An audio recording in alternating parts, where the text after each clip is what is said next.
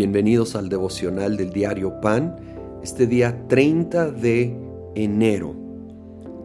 Vamos a la segunda parte del capítulo 27 según San Mateo y aquí se relata la crucifixión. Voy a leer versículo 45. Desde el mediodía y hasta la media tarde toda la tierra quedó en oscuridad. Como a las 3 de la tarde Jesús gritó con fuerza Elí, Elí, lama sabactani, que significa, Dios mío, Dios mío, ¿por qué me has desamparado?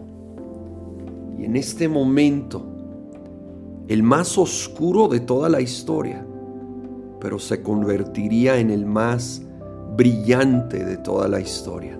Jesús dio su vida y vino oscuridad total sobre la tierra. Y la verdad, lo he dicho en otras ocasiones, pero lo vuelvo a decir. Jesús vivió la total oscuridad para que tú y yo siempre tengamos luz.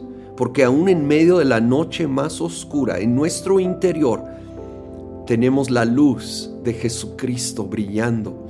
Tenemos la esperanza viva. Y luego clamó, Dios mío, Dios mío, ¿por qué me has desamparado?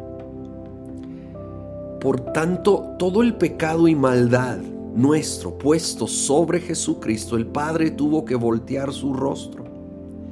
Y entonces Jesús se quedó totalmente solo.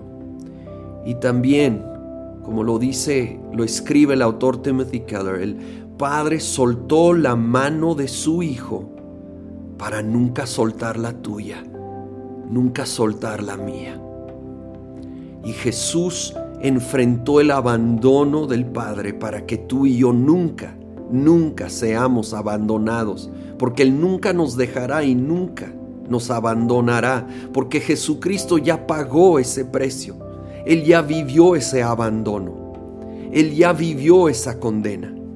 Y ahora tú y yo podemos vivir con la plena certeza de ser amados, perdonados, guardados en el Padre.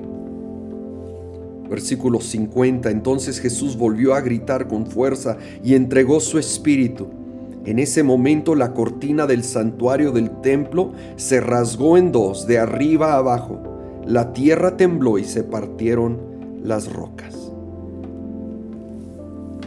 Jesús murió y la cortina del templo se rasgó y para muchos esto ya es muy conocido, pero no perdamos el impacto. Esta cortina separaba el lugar santísimo del lugar santo, del resto del templo y de la humanidad entera.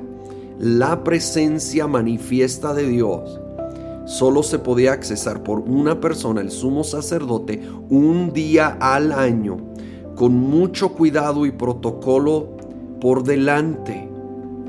Y ahora, en un instante, el Cordero de Dios, Jesucristo, el Hijo de Dios, dando su vida en la cruz, rasgó esa cortina, esa separación de Dios y la humanidad. Y ahora cada uno de nosotros podemos acercarnos a su presencia, podemos tener devocionales donde realmente sabemos que Él está presente. Y esto no es cuestión de sentimientos, a veces se siente bonito, a veces francamente no sentimos nada, pero Él está allí. Sabemos que Él está allí. La cortina fue rasgada. Él está presente contigo allí donde estás, en las circunstancias que te encuentras. Así que búscalo, clama a Él, adora, toma tiempo con Él. Es es increíble, la verdad. El camino está abierto. Él abrió el camino, Él mismo es el camino.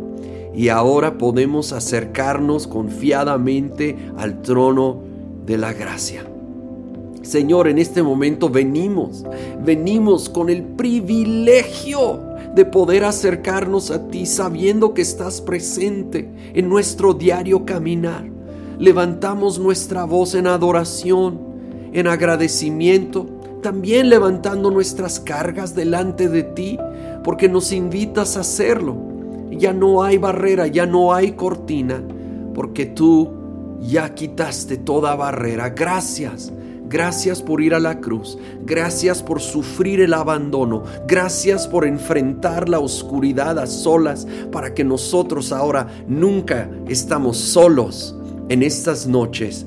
Tu luz y tu presencia está con nosotros en el nombre de Cristo Jesús.